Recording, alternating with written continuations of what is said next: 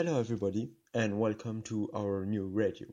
Today we are in the company of four journalists who will present us four subjects. Vital will tell us about the abortion in Argentina.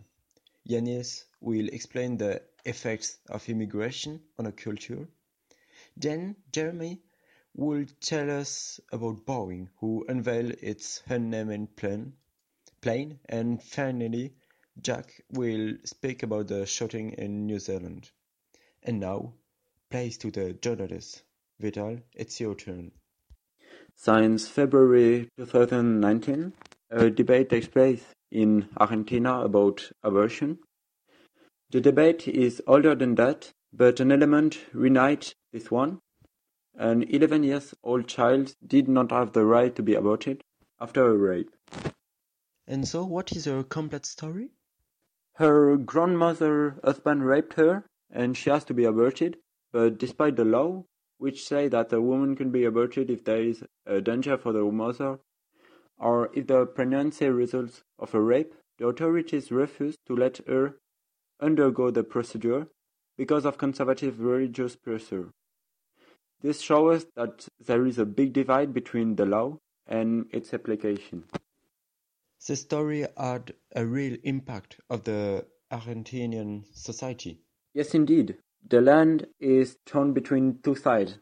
The first, the majority, being against abortion because of religion, is mainly composed of men. On the other side, there are the prog- progressivists, mostly women, but also a lot of young people.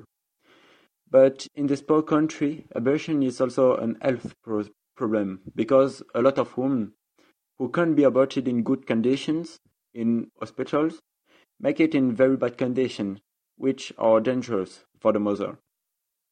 And what is the case in the other countries of South America? This is in the whole South American continent a real problem because of the great diversity of opinion. If in Cuba or in Uruguay abortion is fully decriminalized, this is not the case in all countries. For example, in Nicaragua or in Honduras, abortion is considered like a crime. And in Salvador, even a miscarriage can lead to prison sentences. Thank you very much. That was really interesting, and then we will present Yanis' subjects. What is the impact of immigration on the culture? Some people want to protect French culture and keep it as it is. For an example, Alsace, that tried during the Second War to keep their identity and ended up creating their own culture. This is leading to ideas like the law to protect the French language from 1995, that is avoiding French language to use words from other languages. But those people forget that culture is constantly moving and being influenced by others.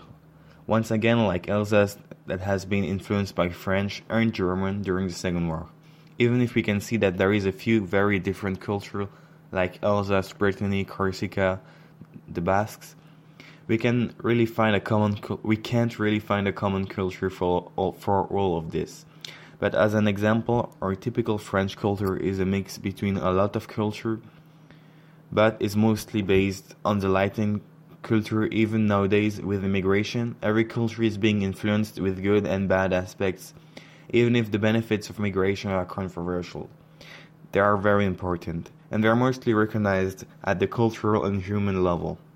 But what will be a French culture without Josephine Baker, Omar Sy, De Picasso, Man Ray, NTM, and Aznavour, all coming from immigration but now known as famous French artists? Thank you, Yanis, for this presentation. Jam, we will speak about Boeing. Jeremy, it's your turn. Boeing unveils its unnamed plane. The event 2019 International Aviation takes place in Australia. This is where Boeing unveiled its air-powered teaming system project. What is this project? It is a military drone with artificial intelligence. At Boeing's booth, a model of aircraft named Loyal Wingman unveiled lines designed to mitigate the aircraft's radar signature. This is 11.7 meters long plane will have a range of action of about 3,700 kilometers. And what is the role of this plane? For the moment, its role is not offensive. It will not be armed to carry out attacks, but thanks to its sensors and cameras, its mission will be to inform and protect ground operations. So this plane is already flying? No, the first flight is planned for 2020. We don't know yet the price and the date of opening of the orders. With this innovation, we may wonder, will the future of aviation be unmanned? I think this innovation will limit human error because the plane is remotely controlled, especially since today, with autopilot pilots only command plane for a limited time of flight. Thank you very much, Jeremy. And then the last of our journalists, Jacques, your turn. Everyone was rightfully shocked after disastrous attacks on two mosques in Christchurch, New Zealand, leading to the death of 50 people and the arrest of the perpetrator, Brenton Tarrant. Um, and their reaction was very strong. As expected, social media, mainly Facebook and Twitter, as well as 8chan, the image board on which the shooter foreshadowed his attack, unpublished his manifesto, all went up in flames. Moreover, the fact that the shooter broadcasted his deeds, providing gruesome images and footage for everyone to watch, made the whole thing spread like wildfire. Despite the lack of citizens journalists on the scene, for obvious reasons, many decided to share all this free information to professional media outlets, acting as a secondary but reliable source of source. And where's the problem with that? I mean, it's freely available information. Well, this proved to be a major thorn in the authorities' side as they attempted to suppress all details, special images and videos, as well as the shooter's name. Indeed, and because of Tarrant's provocative behavior, the government of New Zealand actively tries and suppress details of the attack, as to deprive him of the fame as well as martyr status that he desperately craves. However, Facebook and Twitter are doing too little too late, and the damage is already done. What kind of debate will such an incident spark in regards to journalism?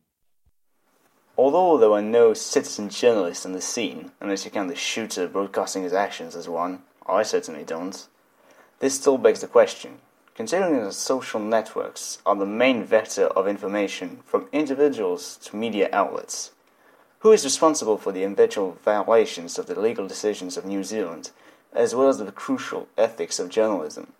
Is it the people who willingly decide to share risky or sensitive information? The platform which allows them to share it? Or the professional media, sometimes disregarding legal actions, which decides to report it anyway? Thank you very much, Jacques.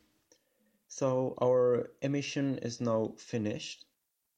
Uh, thank you for listening and see you soon.